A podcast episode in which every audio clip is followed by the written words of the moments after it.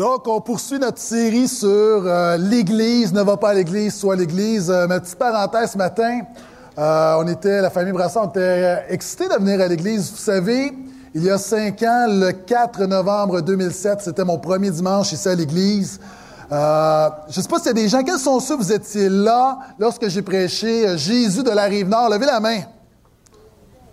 Donc, merci pour votre fidélité, mais en même temps, regardez tous ceux qui se sont joints également. C'est un beau témoignage de voir des gens qui sont là, qui n'étaient pas là. Et euh, vraiment, ça fait cinq ans. Et euh, ça me permet en même temps de dire que dans trois semaines, il va y avoir un des messages les plus importants que j'ai jamais prêché. C'est à la fin du mois de novembre. Je me rappelle jamais, c'est une date importante, mais je m'en rappelle pas. Donc, le 25 novembre, c'est un dimanche que tu ne veux pas manquer. Euh, notre Église est en train de prendre un virage. Déjà, le Seigneur a commencé quelque chose il y a un petit bout de temps déjà, mais euh, l'équipe pastorale, il y a des choses que Dieu met sur notre cœur. Je les partage, j'en ai partagé quelques-unes avec le leadership de l'Église cette semaine. Donc, tu ne veux pas manquer cette date-là, le 24 novembre 2012.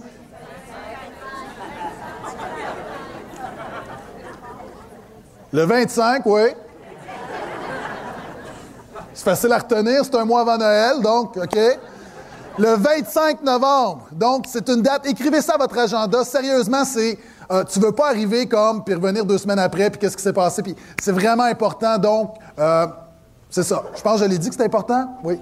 Donc, on est dans une série Ne va pas à l'Église, soit l'Église. On a vu jusqu'à maintenant euh, cinq principes. On va avoir un sixième ce matin. Donc, euh, on a vu, et c'est une série qui parle, c'est un retour au christianisme essentiel.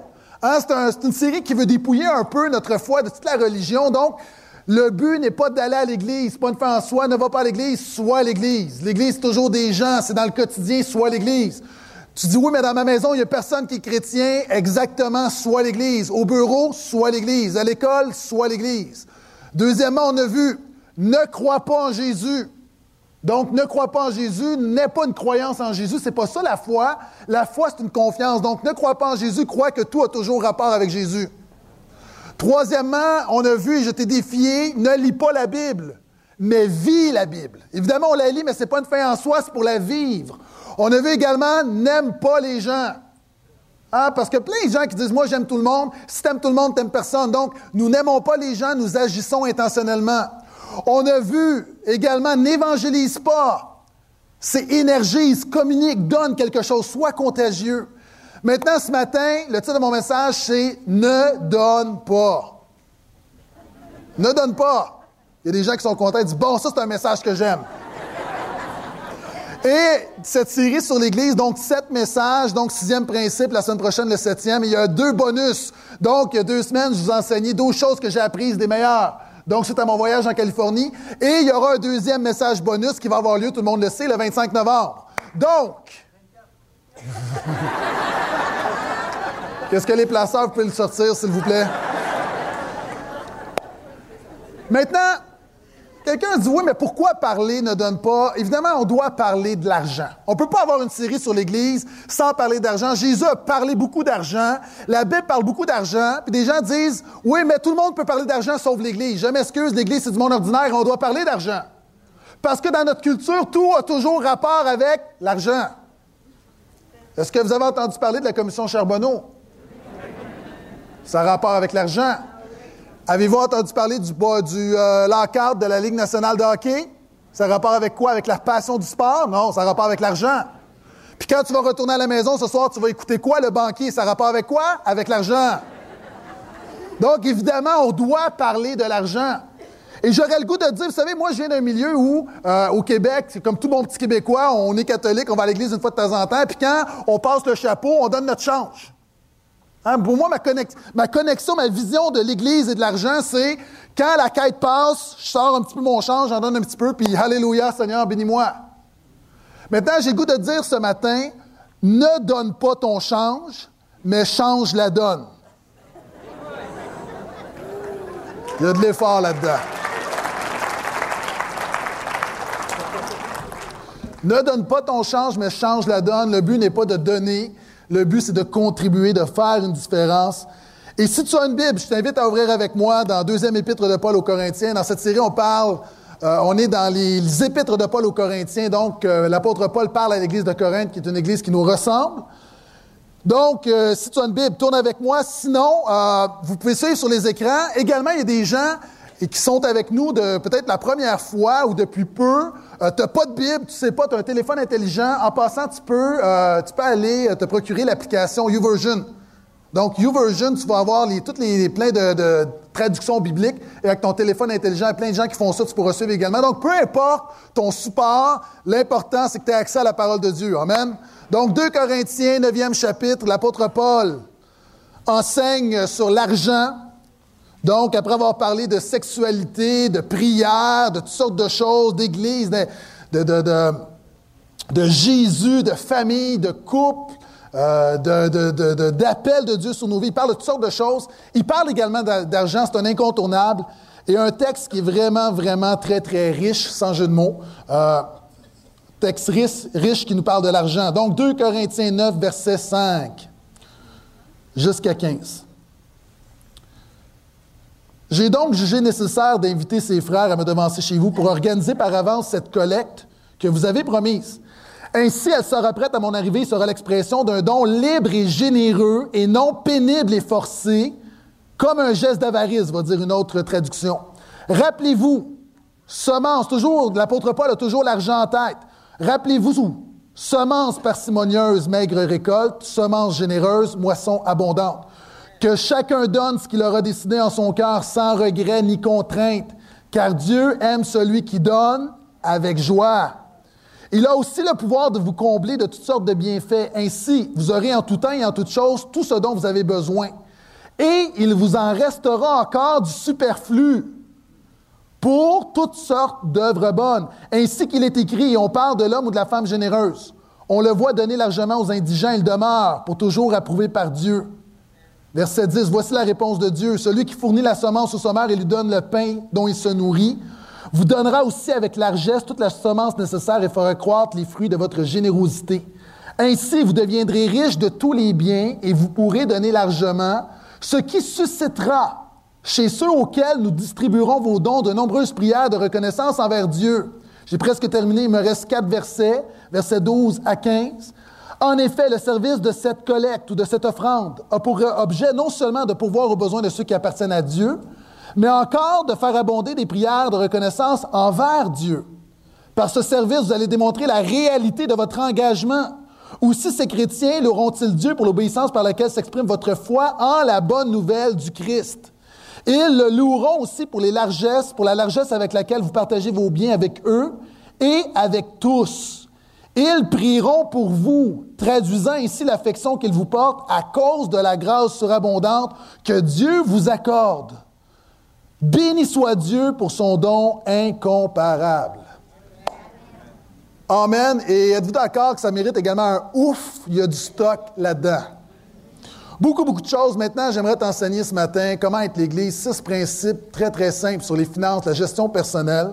Premièrement, considère spirituellement ton argent. Deuxièmement, gagne honnêtement ton argent. Troisièmement, donne généreusement ton argent. Quatre, multiplie fidèlement ton argent. Cinq, utilise efficacement ton argent. Et six, profite prudemment de ton argent.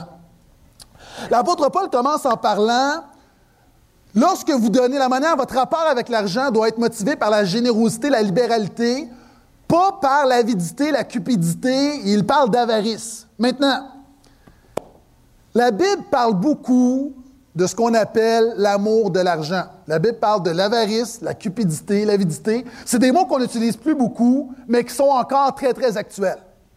Même la Bible va dire, ne savez-vous pas que l'amour de l'argent est la racine de tous les maux? Écoute-moi bien. La Bible ne dit pas que l'argent est la racine de tous les maux. La Bible dit que l'amour de l'argent est la racine de tous les maux. L'argent est neutre. C'est ce que tu fais avec l'argent qui détermine si c'est sain ou si c'est péché. C'est ce que tu fais avec l'argent qui détermine si tu es dans le bien ou le mal. C'est comme, on l'a vu il y a deux semaines, c'est un peu comme la culture ou n'importe quoi, ou un couteau. Quelqu'un peut prendre un couteau, se mutiler. Quelqu'un peut prendre un couteau, poignarder quelqu'un. Mais tu peux prendre le même couteau et couper des légumes, couper de la viande et nourrir les enfants affamés. C'est neutre. De la même manière, les ordinateurs, c'est neutre. Tu peux t'en servir pour surfer sur des sites de la pornographie ou tu peux t'en servir pour propager la parole de Dieu ou un outil de communication qui te rapproche des autres. La même manière, l'argent est neutre. Mais l'apôtre Paul et la Bible, le Nouveau Testament parlent beaucoup, beaucoup, beaucoup de l'amour de l'argent parce que c'est un problème. Et souvent, on lit la Bible, on a l'impression que c'était à l'époque, mais aujourd'hui, ça ne s'applique plus à nous.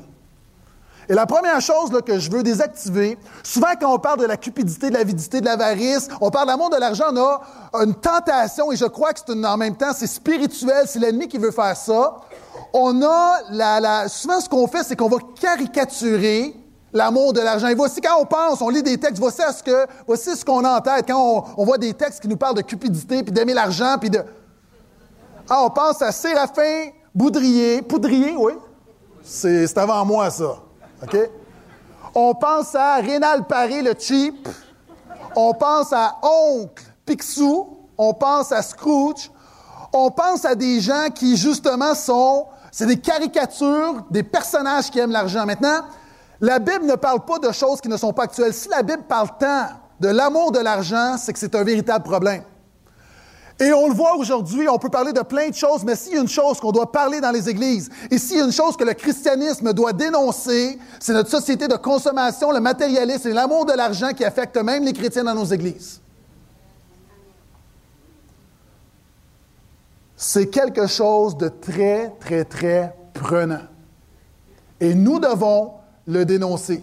L'apôtre Paul va même dire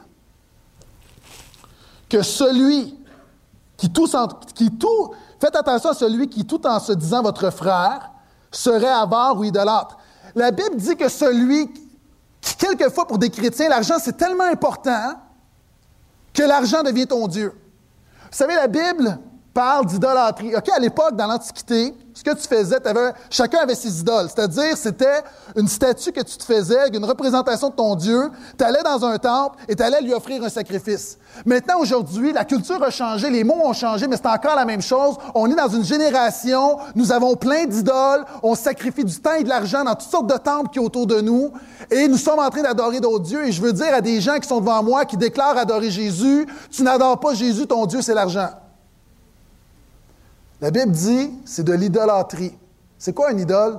Une idole, et on l'a encore dans la culture populaire, le mot idole, ça vient d'un mot très spirituel dans la Bible. Une idole, c'est quelqu'un qui c'est un autre Dieu. C'est quelque chose euh, qui fait concurrence à Dieu. Et il y a des gens, le problème, c'est pas l'argent. C'est ton rapport à l'argent. C'est la manière que tu vois l'argent. C'est la place de l'argent dans l'échelle de ta vie. Et Jésus peut être deuxième, mais si le matériel est premier, je m'excuse, tu as une idole dans ta vie. Et l'apôtre Paul dénonce en disant, en employant des mots très, très forts. Vous savez, on parle d'idole. Est-ce qu'il y a des gens ici, vous avez une jeune fille à la maison, une jeune adolescente? Levez la main. Avez-vous entendu parler de One Direction? Plus capable. je sais qu'il y a des amis qui nous écoutent, euh, même en Europe et euh, sur Top Chrétien. J'ai vu un commentaire, quelqu'un disait Oh, difficile à saisir l'accent québécois. Euh, plus capable, ça c'est du québécois. Ma fille, c'est One Direction, One Direction, One Direction. Elle a trois sujets de conversation. One Direction, euh, One Direction, puis One Direction. OK, c'est les CD, les DVD, les posters, les revues, les T-shirts, Facebook, One Direction, One Direction, One Direction. Ah! On devient violent, ma femme et moi, lorsqu'on entend du One Direction à la radio. Sérieux, là? Maintenant, c'est comme ça prend tellement de place. Maintenant, il y a des gens devant moi, t'as maturé, t'es rendu ailleurs, mais encore une fois, il y a quelque chose d'une passion secrète dans ton cœur et ton rapport à l'argent, l'argent est une idole dans ta vie. Et l'apôtre Paul dit, plus encore, il va dire, faites donc mourir ce qui est terrestre l'avidité qui est une idolâtrie. Écoute-moi bien. Si tu ne laisses pas Jésus régler ton rapport avec l'argent, puis parenthèse, là, quand on prêche de ça, je, sais comment vous êtes parce que je me suis mis à votre place souvent de fois, vous dites, ça, là, ça va pour tout le monde sauf pour moi. Puis pendant que je prêche, tu essaies de rationaliser, de justifier ton rapport à l'argent. Arrête de faire ça. Si tu veux faire quelque chose, demande au Saint-Esprit de révéler vraiment quel est ton rapport avec l'argent. Vraiment, c'est ça qu'il faut que tu fasses. Si tu veux vraiment être sérieux avec Dieu, demande. Au lieu d'essayer de, tout défaire mes arguments, demande, Seigneur, quel est mon rapport avec l'argent? Est-ce que l'argent, est-ce que le matériel, est-ce que la manière que je gère mes finances, est-ce que c'est comme ça que tu veux que je fasse? Et l'apôtre Paul dit, faites mourir ça. Parce que ça, c'est une idolâtrie et ça fait compétition à Jésus dans ta vie. Quelqu'un me dit qu'il y avait un reportage au franc-tireur cette semaine où il y avait un homme dans le coin de Saint-Jérôme qui vivait avec deux femmes. C'est un ménage à trois. Je ne sais pas si vous l'avez vu. Tu ne peux pas faire un ménage à trois avec Jésus puis l'argent. Ça ne fonctionne pas. Et une des premières choses que tu dois amener au pied de la croix, c'est ton rapport à l'argent. L'argent est neutre, mais c'est la manière que tu t'attaches à l'argent. Puis je voudrais dire en passant, l'amour de l'argent, ça ne dépend pas de combien tu gagnes par année.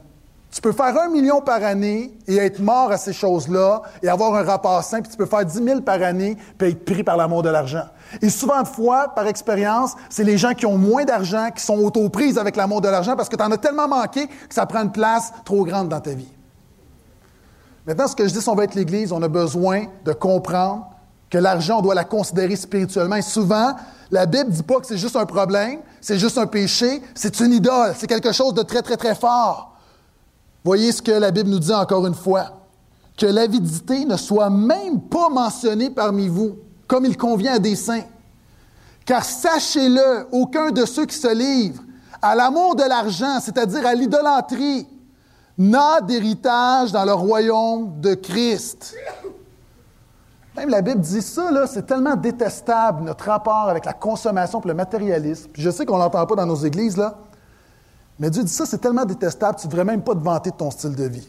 As-tu vu mon nouveau char? As-tu vu ma maison? As-tu vu Ça, la Bible dit ça, c'est péché, parce que c'est encore une fois, c'est motivé par l'amour de.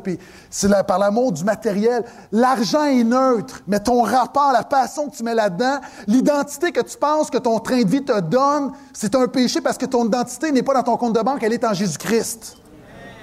Et l'apôtre Paul dit, faites mourir tout ça. Faites mourir tout ça. Bienvenue à l'église de Portail ce matin. Il y a des gens, là, tu, tu m'écoutes, puis tu es un peu irrité, puis ça te dérange. Envoie un email à Jésus. Envoie un email à Jésus sérieusement, parce que Jésus a dénoncé. Puis je pense qu'il y a une parole vraiment pour notre génération là-dedans. Souvent, on est là, as-tu vu, as vu ma scie, as-tu vu mon ça, as-tu vu ma garde-robe, as-tu vu mon véhicule, as-tu vu maman, maman, maman, maman, c'est ça maman. À un moment donné, on perd de vue qu'on a à rendre compte pour la manière qu'on gère nos finances. Maintenant, il y a deux raisons pourquoi il y a des gens qui sont hérités présentement. Pendant que je parle des finances, c'est un des sujets les plus sensibles. Pourquoi? La Bible n'appelle pas beaucoup de choses idoles. Pourquoi est-ce qu'il y a toujours une résistance quand on parle d'argent? Parce qu'on touche à quelque chose. Moi, je vais te dire, là, je suis mal à l'aise de parler d'argent. Première raison, parce qu'on a, a plein d'histoires de pasteurs qui sont cupides, d'églises qui sont tombés dans l'amour de l'argent et de ministères qui ont été bâtis sur l'argent. Et ça, c'est un problème. L'apôtre Paul, il y a 2000 ans, disait Notre motif n'est pas l'argent, on ne fait pas ça pour l'argent. Et l'apôtre Pierre disait Faites attention, il y a des gens qui vont vous exploiter par la parole de Dieu. Il y a plein de gens, pas plein, mais il y a des gens qui se servent de la parole de Dieu pour exploiter alors que cette parole dénonce leur comportement. Et c'est pour ça, moi, je suis mal à l'aise de parler d'argent. Parce qu'il y a plein de gens qui ont des témoignages, on a entendu des histoires, c'est pas généralisé, mais c'est un peu comme. Moi, j'écoute la commission Charbonneau, là. Puis là, je te rencontre à la fin de la réunion, puis tu me dis, euh, je te demandais, qu'est-ce que tu fais dans la vie? Tu dis, je suis un ingénieur ou un entrepreneur en construction. Oh boy! Pourquoi? Parce qu'on a l'impression que l'ensemble des entrepreneurs de construction et l'ensemble des, ingénieurs, c'est des, des, gens qui fraudent. Mais est-ce que c'est le cas? Non! De la même manière, souvent on entend des histoires dans les églises, puis on a l'impression, est-ce que c'est tout le monde qui est comme ça? Non. Et moi, j'ai un malaise. Par rapport à ça, je m'en cache pas. Mais savez-vous, c'est quoi le vrai problème? Pourquoi il y a des gens qui sont présentement irrités alors que je parle de l'argent? Des gens, là, pendant que je te parle, tu as comme un malaise, comme tu n'as pas souvent à l'Église. Je vais te dire pourquoi tu es irrité, puis pourquoi même il y a des gens que tu peux être en colère, puis parce que présentement, je suis en train de toucher à ton Dieu. Présentement, je suis en train de toucher à ton idole. Et ça, ça te dérange. Et l'apôtre Paul dit, faites attention, Église, si vous voulez être l'Église, vous devez vous comporter d'une bonne manière. vous devez avoir un rapport sain avec l'argent. Je disais tout à l'heure, l'argent est une idole. Il y a des gens, c'est une idole, c'est ce qui prend la première place dans ta vie. Maintenant, il n'y a personne qui va se dire, moi, là, le Seigneur de ma vie, c'est l'argent. C'est par ton comportement. Montre-moi ton budget, je vais dire où sont tes valeurs. Jésus, moi, souvent, je, pensais que la Bible disait, là où est, euh, là où est ton cœur, là est ton trésor. C'est pas ça que la Bible dit. La Bible a dit, là où est ton trésor, là où tu mets ton argent, là où tu mets tes ressources, ça va me dire vraiment l'état de ton cœur. Montre-moi ton budget, montre-moi comment tu dépenses ton argent, je vais te dire c'est quoi ton idole. Il y a des ici, c'est l'argent qui est ton idole. Il y en a d'autres, c'est le sexe qui est ton idole. Il y en a d'autres, c'est le magasinage qui est ton idole, c'est la mode qui est ton idole, d'autres, c'est la musique, d'autres, c'est du iPhone, d'autres, ça peut être n'importe quoi. Il y, a des gens, il y a des gens ici, il y a quelque chose qui prend tellement de place dans ta vie que ça fait compétition, ça fait de l'ombre à l'œuvre de Jésus dans ta vie. Et ça, c'est une idole, puis ça, il faut le dénoncer. À l'époque, on adorait les idoles dans des temples. Les gens vont dire Ouais, il n'y a pas de temple aujourd'hui, non? Il y a des gens, là, ton idole, là, c'est toi, c'est ton ego. Puis ton temple, c'est Facebook. Quand on regarde sur Facebook, c'est un, temple à ton honneur. Les boutiques érotiques, il y en a tellement. C'est quoi des boutiques érotiques? C'est un temple à l'idole de la sexualité.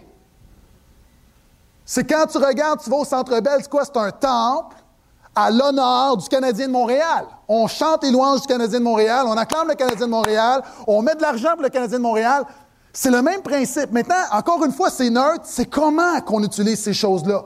Maintenant, ce que j'essaie de dire, c'est que les idoles, ça n'a pas changé. Et l'argent, tu dois régler ça parce que ça fait compétition à Jésus. Et ça, c'est intolérable pour Dieu. Puis tu ne seras jamais l'Église si tu continues d'être comme ça. Et non seulement il y avait des idoles qu'on adorait dans des temples, on leur offrait des sacrifices. Maintenant, je peux te dire quelle est ton idole, simplement en déterminant le pourcentage de temps et d'argent que tu consacres à une activité. Montre-moi ton historique d'Internet, je vais te dire quelle est ton idole. Montre-moi ton relevé de telle chose, de téléphone, de n'importe quoi, je vais te dire quelle est ton idole. Montre-moi ton relevé bancaire, je vais te dire quelle est ton idole. Maintenant, première chose, réalise et considère spirituellement ton argent. Est-ce que vous êtes toujours là? Donc, quand tu considères spirituellement ton argent, c'est que tu réalises que tout a toujours rapport avec Jésus. Tout a toujours rapport avec Jésus. Deuxième élément, Gagne honnêtement ton argent. L'apôtre Paul au verset 6 parle de semences et de récoltes. Et ça, c'est intéressant parce que dans les temps bibliques, on est dans une culture agricole. Donc, les biens, les ressources, quelqu'un qui a une grande récolte, c'est quelqu'un de riche, beaucoup de bétail. Et il faut faire attention parce que souvent, on ne va pas le contextualiser.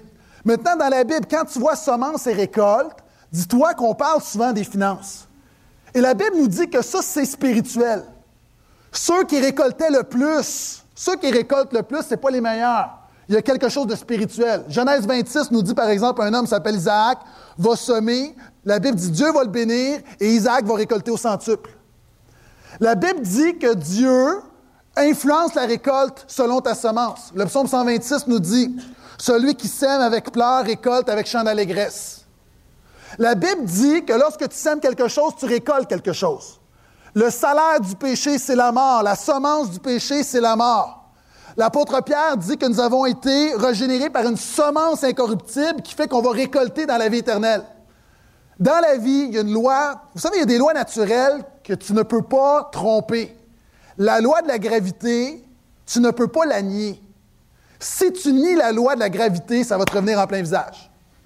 Il n'y a personne ici, tu vas sortir du troisième étage en disant Moi, là, je vis sous la grâce, il n'y a pas de problème. Je vais te donner un conseil de sagesse. Prends les escaliers, s'il vous plaît. Loi naturelle. Maintenant, il y a des lois surnaturelles, des lois spirituelles, que la même chose, tu ne vois pas la gravité, mais tu la respectes parce que tu connais son effet. La même manière, il y a des lois spirituelles que tu respectes parce que tu connais leur effet. Tu ne la vois pas, mais tu sais. Et Dieu dit que la semence, c'est spirituel. Ce que tu vas récolter dans la vie, généralement, tu l'as semé. La Bible dit que celui qui sème pour le mal récolte le malheur. Et ça, c'est vrai avec l'argent. La manière que tu sèmes avec ton argent, la manière que tu dépenses ton argent, ça va amener une récolte dans ta vie. Et si tu ne gères pas bien, tu n'auras pas une bonne récolte. Et la récolte n'est pas toujours en passant, petite parenthèse, OK, il faut se méfier des pasteurs sur le câble qui disent si tu donnes 100 Dieu va te donner au centuple et tu vas avoir 10 000 ou Souvent, de fois, tu vas semer matériellement puis tu vas récolter spirituellement. C'est pas vrai que tu vas toujours. C'est pas, pas une loi, c'est pas, pas un système pyramidal avec le Seigneur. C'est comme tu donnes ça, puis Dieu, c'est comme une machine à bonbons mécanique. C'est pas comme ça que le Seigneur fonctionne. Mais tu dois comprendre que la semence, écoute-moi bien, j'arrive à mon deuxième point. Je te prépare pour t'enseigner que tu dois gagner honnêtement ton argent. À l'époque d'âger, c'est une période difficile où le peuple semait, semait, mais le peuple récoltait pas. Il y a des gens, tu es ici, puis tu te demandes comment ça se fait que je récolte pas, comment ça se fait que je suis toujours serré. Pourtant, même peut-être tu donnes au Seigneur, puis il y a comme un problème. Le Seigneur disait, vous semez et vous ne récoltez pas. Votre salaire vous est donné au travers d'une bourse trouée. Il y a des gens devant moi, là, tu fais de l'argent comme jamais dans la vie, mais il t'en reste moins que n'importe quand. Tu ne comprends pas pourquoi. Écoute-moi bien, tu dois gagner honnêtement ton argent. Il y a des gens ici, si tu travailles au noir, tu veux, tu fraudes pour sauver de l'impôt, sauver des taxes, tu ne peux pas semer au noir et récolter dans la lumière. Proverbe dit ce que tu sèmes, l'homme qui sème le mal récolte le malheur. Si tu voles ton patron, maintenant tu dis je vole pas mon patron. Si tu as une pause de 15 minutes, tu en prends 20, tu as volé 5 minutes à ton patron. Si tu empruntes du matériel à long terme au bureau, tu voles ton patron. Si tu es un garagiste ou un peu importe ce que tu fais, on sait tous ici, quelquefois, quand tu as une entreprise, c'est possible de faire des magouilles et tu fais des petites passes, tu, charges juste un petit peu cher, un petit peu plus cher. Encore une fois, peut-être que le client ne le sait pas, mais Dieu le sait. Et quelquefois, ce que tu vas voler dans la poche de quelqu'un, Dieu va s'arranger pour venir la chercher dans ta poche.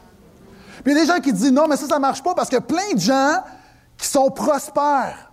Il faut que tu comprennes, là, si Dieu ne va pas le chercher dans cette vie, il va aller le chercher dans l'au-delà.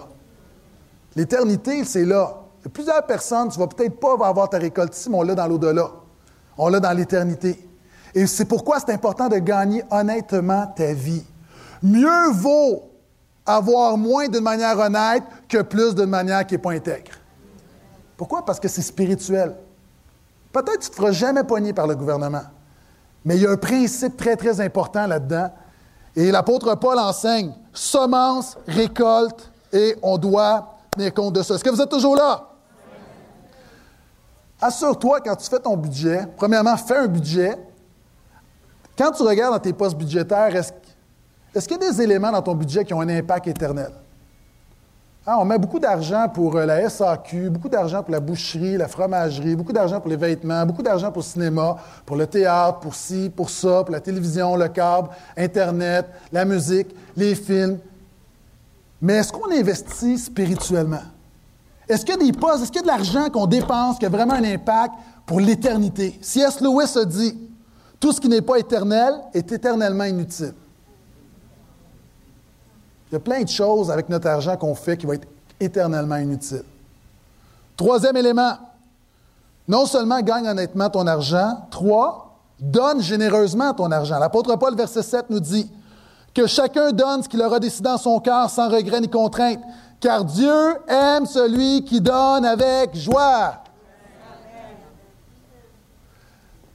Sais, un pasteur racontait que dans son église, il disait, disait souvent aux gens, si tu ne veux pas donner, donne pas. Souvent, ça revenait à l'Église, tu sais, If you don't want to give, don't give.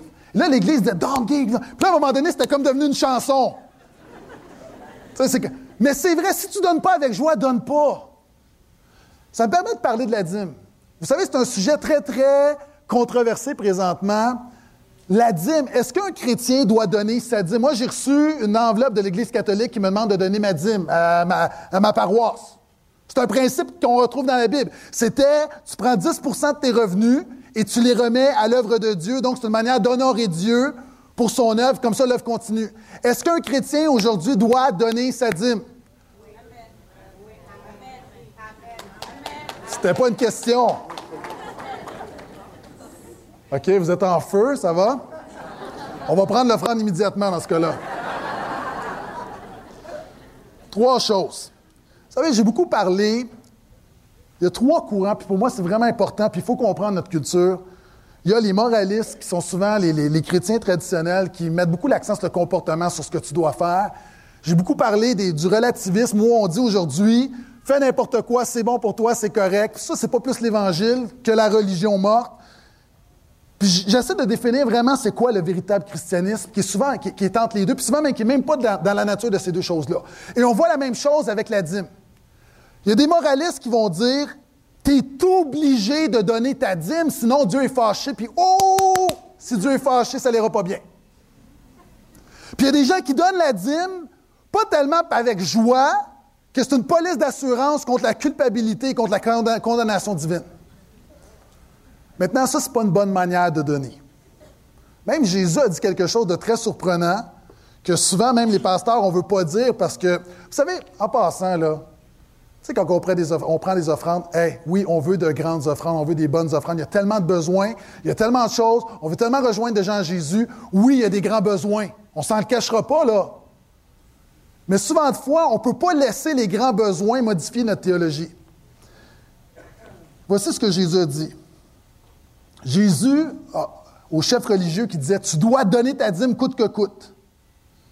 Jésus dit, Moïse a dit, honore ton père et ta mère et que celui qui maudit son père ou sa mère soit puni de mort. Mais vous, vous dites, donc il parle aux religieux, si un homme dit à son père ou à sa mère, la part de mes biens avec laquelle j'aurais pu t'assister est corban, c'est-à-dire c'est une offrande à Dieu, c'est ma dîme. Alors, vous ne le laissez plus rien faire pour son père et sa mère. Voilà comment vous annulez la parole de Dieu par votre tradition, celle que vous transmettez, et vous faites bien d'autres choses du même genre. Jésus dit aux chefs religieux, vous dites aux gens, quelqu'un qui a un problème dans sa famille, il a un besoin dans sa famille, puis la personne ne va pas aider le membre de sa famille parce que cet argent-là, il faut qu'on la donne à Dieu absolument. Puis Jésus dit ça, là, ce n'est pas la parole de Dieu. Maintenant, moi, je veux, enlever la, condamnation à beaucoup de gens. Quelquefois dans la vie, il arrive des situations où tu vis une crise incroyable, puis quelquefois, c'est le Saint-Esprit qui va te diriger, garde, règle ça. Il est arrivé des saisons dans ma vie où moi, je, moi, je suis vendu au principe de la dîme, mais il m'est arrivé, sans rentrer dans les détails, des milliers de dollars de frais médicaux qu'il a fallu que je paye. Et à un moment donné, puis il y a eu des saisons où c'est le temps d'acheter des bottes d'hiver pour tes enfants, puis là, tu as le choix, tu dis, je donne ma dîme ou je la donne pas. Quelquefois, le Saint-Esprit va dire, donne ta dîme, puis il va pourvoir, puis un geste de foi. Mais quelquefois, tu ne peux pas non plus laisser tes enfants deux mois en gougoune dehors. Tu comprends ce que je veux dire? Et je veux vous libérer dans le sens que le christianisme, c'est pas t'es obligé. Il y a du monde qui sont comme Yes! Le meilleur message sur l'argent que j'ai entendu de ma vie. Et là, tu penses avec ta dîme tout ce que tu vas faire. Tu dis, oh, il y a un renouveau de grâce dans ma vie. Jésus a une autre parole pour toi.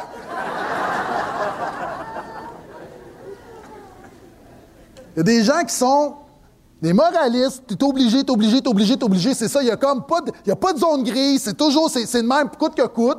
Et moi, je crois que tu dois dire, le Saint-Esprit doit diriger. Et toujours, on est, toujours engagé envers le principe de la dîme, on ne le remet pas en question, mais on comprend qu'il y a des saisons de la vie. Et de l'autre côté, des gens qui arrivent, tout à coup, là, là, ils vont abuser de la grâce. Et voyez ce que Jésus va dire. Encore une fois aux religieux de l'époque, quel malheur pour vous, scribes et pharisiens hypocrites. Quand Jésus commence avec une phrase qui dit hypocrite, tu sais que ça ne va pas bien finir. Il dit, vous payez la dîme de la menthe, de la nette et du cumin. OK, en passant, là, société agricole. OK? Il n'y avait pas d'intérêt comme nous. Il n'y avait pas de compte bancaire. Donc, s'il vous plaît, la semaine prochaine, n'arrivez pas avec vos épices pour donner votre dîme.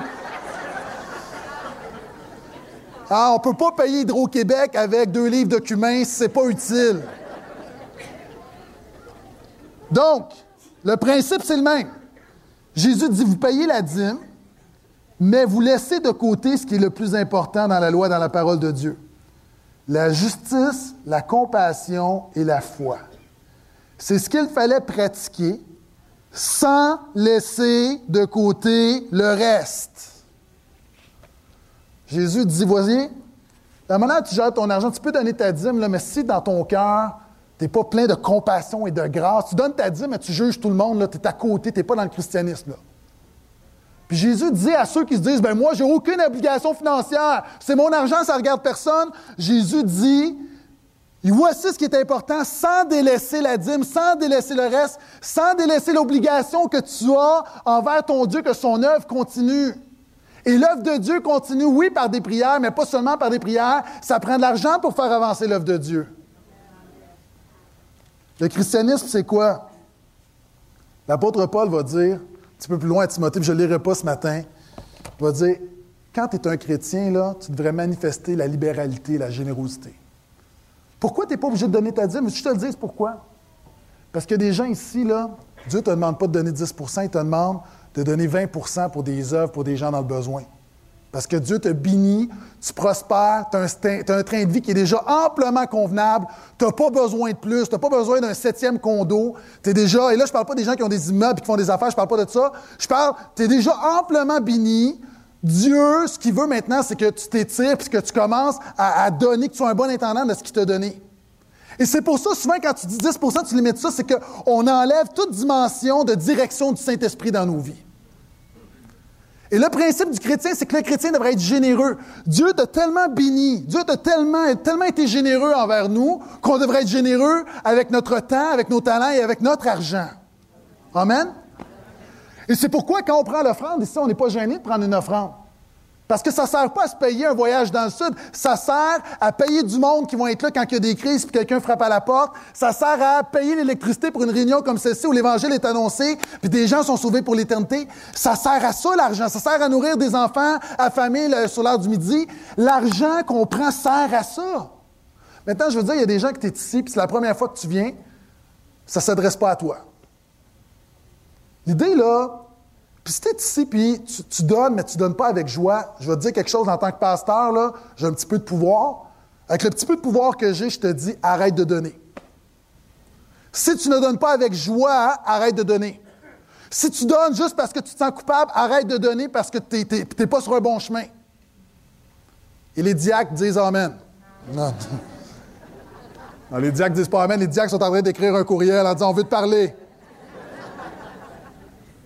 Et en passant, là, une des choses qu'on fait, sinon on est dans la lumière. Hein. Moi, je parlais avec des politiciens à un moment donné lorsqu'on a justement ouvert, lorsqu'on a dédicacé la, cuisine d'Option Rivenard, je parlais avec des politiciens. Puis j'étais fier de leur expliquer notre structure, le CA, puis comment que c'était indépendant. Puis, les gens étaient impressionnés. Puis nous, là, tout est dans la lumière. Hein. N'importe qui, tu viens ici, tu veux vérifier, on cache rien, tu peux le faire. Et si tu n'es pas convaincu que l'Église de Portail, nous faisons l'œuvre de Dieu et que nous sommes intègres, donne pas. Moi, je veux juste, si tu es seulement convaincu, analyse, vérifie, check-nous en bon québécois. Vas-y, pas de problème. Et seulement quand tu es convaincu, tu peux donner. Si tu es convaincu que l'Église de Portail fait l'œuvre de Jésus, annonce la parole de Jésus, là, tu peux donner.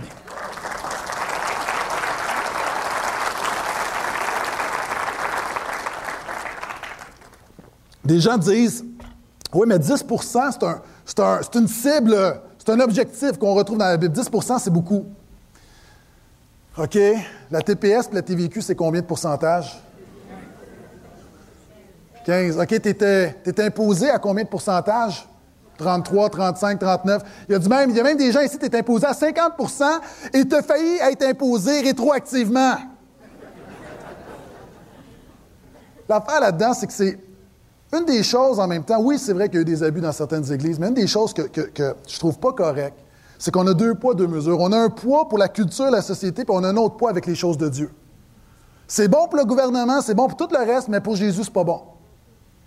Hein, pour n'importe quoi d'autre, c'est bien correct, mais pour Jésus, c'est toujours trop.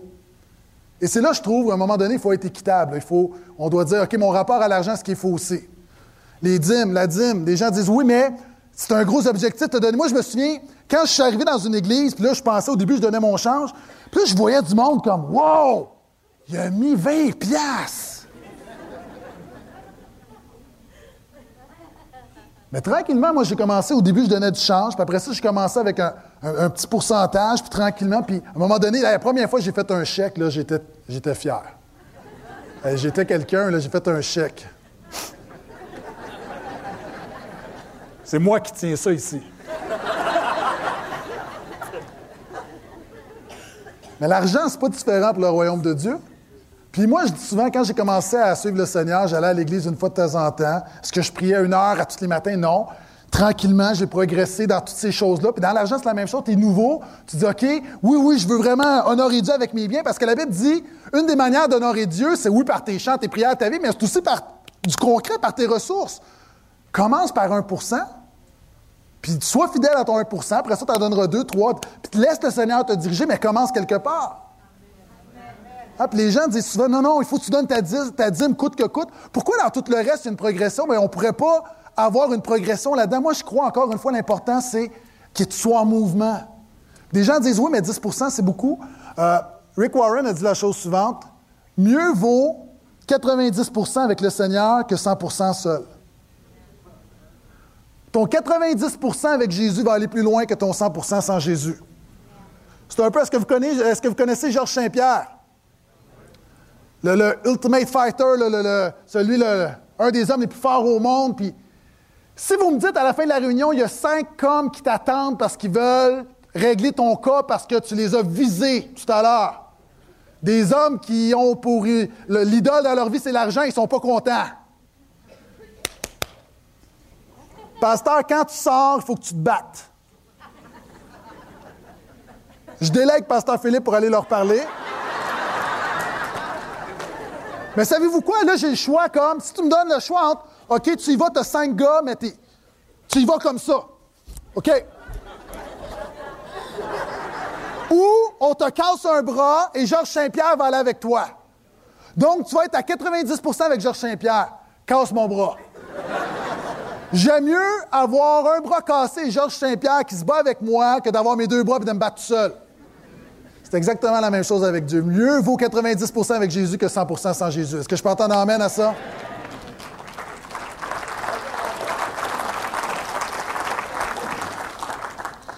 Quatrièmement, multiplie fidèlement ton argent. Je vais faire ça très rapidement. Dans la Bible, on a toujours une responsabilité de multiplier ce que Dieu nous donne. En passant, faire de l'argent, c'est un don spirituel. Romain parle de tous les dons. Puis il y a des gens ici, vous êtes des entrepreneurs, vous avez une facilité de faire de l'argent. C'est un don spirituel que Dieu utilise des hommes, des femmes comme vous pour pourvoir pour des gens qui, ont pas, qui, manquent plein de choses. Puis ça, c'est tout ça honorable. Faire de l'argent pour le royaume de Dieu, c'est tout ça honorable que quelqu'un qui passe des heures et des heures dans la prière, quelqu'un qui apporte la parole. Pourquoi? Ce qui est important, c'est pas ce que tu fais, c'est est-ce que tu le fais à la gloire de Jésus? Moi, je me souviens, quand j'ai commencé une église à Montréal, on n'avait rien. Puis j'ai des hommes qui m'ont dit, je vais toujours me rappeler cette parole-là, des hommes d'affaires qui sont venus me voir, qui m'ont dit, nous autres, tu sais, il y a des gars, des associés qui ont deux, trois business, puis ça roule leur affaire. La majorité d'entre nous, on aurait de la difficulté à s'occuper d'une petite affaire. Eux autres, ils en gèrent 4-5, puis ça roule. Puis ils m'ont dit, garde, toi, là, ton don, c'est de prêcher la parole, c'est d'être un pasteur. Nous, notre don, là, c'est de faire de l'argent et de pouvoir à l'œuvre de Dieu. Puis monsieur, dans un petit McDonald's, il avait fait un don de 10 000 à l'Église, alors qu'on avait, on venait d'ouvrir un compte. On avait 5 dans le compte. T'es arrivé avec un chèque de 10 000. C'est pas moi, évidemment, c'était pas moi, mais j'aurais aimé être celui qui arrive avec le chèque de 10 000. Au nom de l'Église. Et ça nous a permis comme ça de pouvoir partir, de pouvoir avoir un endroit de se réunir, puis de faire l'œuvre de Dieu, puis d'annoncer la parole de Jésus, puis des gens qui sont venus à Jésus. Pourquoi? Parce qu'il y a des hommes et des femmes qui font de l'argent, puis qui le font pour la gloire de Jésus. Et le point, c'est multiplie fidèlement.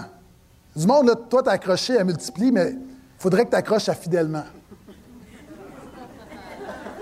OK? C'est pas. La magouille pour Jésus, ça marche pas. Moi, une des choses, puis en passant, là, il y a des gens, vous êtes un peu gambler, vous êtes un peu. Euh, je pense que quand tu es chrétien, tu as une responsabilité de bien gérer ce que le Seigneur te donne.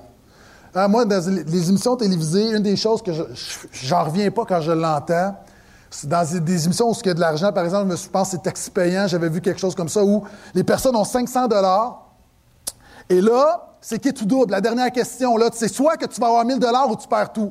Et souvent, je l'entends dans plein d'émissions, des gens qui vont dire, on y va, on y va pas. On est rentré, on n'avait rien. Pourquoi pas? Tu peux pas faire ça dans la vie.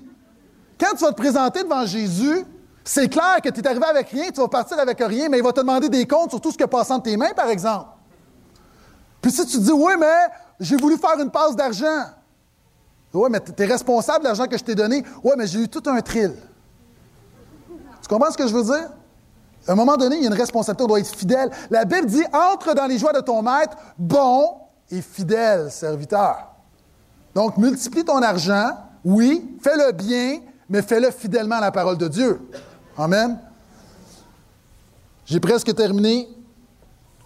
J'arrive avec mon cinquième point, qui va être très rapidement. Utilise efficacement ton argent. Et je vais vous lire euh, un courriel que quelqu'un m'a envoyé cette semaine. Quand quelqu'un a su que j'étais pour parler des finances, voici ce que quelqu'un d'église m'a écrit, quelqu'un qui était ça à côté de vous, je ne le nommerai pas, puis euh, pour me partager un peu le témoignage de sa vie. Il dit, concernant la dîme, je crois que beaucoup ont de la difficulté à donner, pas parce qu'ils ne veulent pas, mais parce qu'ils en sont incapables. On vit dans une société de crédit. Beaucoup de gens se laissent prendre, souvent pour des trucs légitimes, mais au bout de la ligne, les comptes entrent et on paye. Finalement, il ne reste plus d'argent. Je crois que tout chrétien, nouveau ou vieux, qui ont de la difficulté à donner leur dîme, devrait plutôt commencer à demander à Dieu de leur donner la sagesse d'être de bons intendants de l'argent que Dieu met dans leurs mains.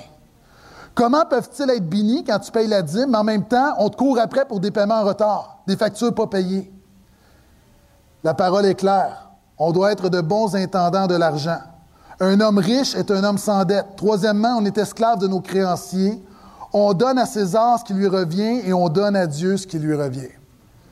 Ce point-là vraiment important. Utilise efficacement ton argent. Ton problème, tu veux donner, tu veux donner, mais il faut que tu retournes à la source. Un, fais un budget, regarde où tu dépenses ton argent, réduis certains postes budgétaires, fais le ménage dans tes dettes, diminue ton train de vie, arrête de vouloir courir après les dernières gugus et tu vas voir tout à coup, tes finances vont s'assainir.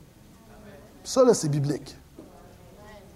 Dernier point, pendant que les musiciens sont déjà là.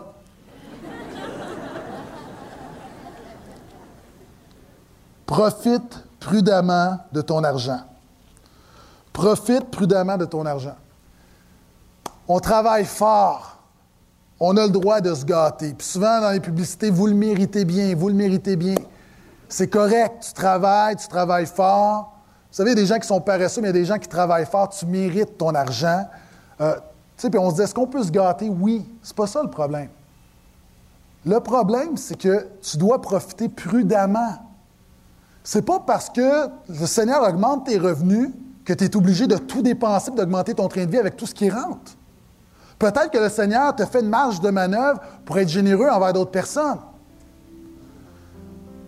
Quand j'ai été, quand écouté Rick Warren, Rick Warren est le pasteur qui a écrit le plus grand best-seller de l'histoire du christianisme, Une vie, une passion, une destinée. Ce livre-là, il l'a écrit pour donner un outil aux gens de son Église et du jour au lendemain, des millions sont tombés. On aimerait ça que, ça arrive, hein? Des millions tombent. Du jour au lendemain. Et Rick Warren s'y attendait pas, ça a été le, c'est le plus grand succès du christianisme de l'histoire, le plus grand best-seller. Et Rick Warren, savez-vous ce qu'il a fait? C'était ça avec sa femme. J'ai dit, chérie, là, nous autres, on, gagne combien présentement? Calculé. Il dit, écoute, est-ce qu'on est a tout ce qu'on a besoin? Est-ce que nos enfants manquent de quelque chose? Non. Est-ce qu'on a une maison? Est-ce qu'on est, qu'on est correct? Tout? Oui. Il dit, qu'est-ce que t'en dis si on n'augmente pas notre train de vie parce que tout à coup, il y a des millions qui arrivent, puis qu'on redonne tout ce qui est extra à, à ce qu'on a besoin pour vivre? Ce que le pasteur Rick Warren a fait, il a remboursé, ça faisait 25 ans qu'il était pasteur à Saddleback, il a remboursé les 25 premières années de salaire, puis il a dit à l'Église, maintenant, je vais être bénévole pour vous. Présentement, il redonne 91% de ce qu'il reçoit. Lorsqu'il va à l'extérieur, il prend rien. Et là, vous dites, oui, mais 91% 9 des... Là, il faut comprendre, je veux dire, c'est pas tombé du jour au lendemain, je veux dire, c'est pas 50 millions, là. Donc, lui, là, le 9% lui permet annuellement de garder le même salaire qu'il avait lorsqu'il y a 20 ans, lorsqu'il était un pasteur inconnu. Et alors qu'il nous enseignait, pasteur Rick Warren, en jean, en T-shirt, puis il nous disait, présentement, je conduis un camion, ça fait 12 ans que j'ai mon camion. C'est encore bon. Je une montre que j'ai payé 17 au Walmart. Elle donne la même heure qu'une Rolex. Puis Rick Warren, moi, moi, quand j'étais en Californie, je disais, j'avais hâte d'entendre les jeunes. Nous, Rick Warren, il a 60 ans, tu sais, c'est comme, ah, c'est, le fun, mais là, soyez bénis si vous avez 60 ans, c'est pas ça que je dis, là. Mais Rick Warren est arrivé, là, puis honnêtement, il a complètement éclipsé les jeunes. Puis il y a une onction sur sa vie. Puis Rick Warren, ça a été comme, wow! Dans la conférence, là, t'as comme, t'as les autres, les meilleurs au monde, mais Rick Warren est trois coches en haut. Moi, je pense qu'il y a une onction parce que son rapport à l'argent est très pur. Rick Warren, on lui a posé la question pourquoi Dieu te choisit toi pour écrire le plus grand best-seller de l'histoire du christianisme? Sa réponse est la suivante, très humblement Dieu savait ce que j'étais pour faire avec l'argent. Et moi, je me dis, est-ce que Dieu peut dire la même chose de nous? Si du jour au lendemain, là, une entrée d'argent incroyable, est-ce que Dieu peut dire, je sais ce qu'il va faire avec l'argent. Il va honorer le nom de Jésus. Il va être généreux. Il ne va pas en profiter juste pour augmenter son train de vie puis penser à lui, à lui, à lui. Mais il va rester très humble, très simple, très modeste. Mais il va chercher le royaume de Dieu avant toute chose. Moi, je pense que c'est ça être l'Église. C'est simplement ça être l'Église, a aussi rapport avec l'argent. Et comme à chaque fois, quand j'enseigne quelque chose, je te défie, je te défie à faire un pas de foi, bien évidemment, on s'est dit, on va garder l'offrande pour la fin de la réunion, de manière de l'appliquer. Encore une fois, si tu es ici pour la première fois ou tu as un nombre dans ton cœur ou une donne pas, donne pas. Ni aujourd'hui, ni, ni, jamais. Donne seulement quand le Seigneur va donner une conviction que c'est oui, c'est la chose à faire, puis il va te remplir de paix et de joie quand tu le fais. Amen.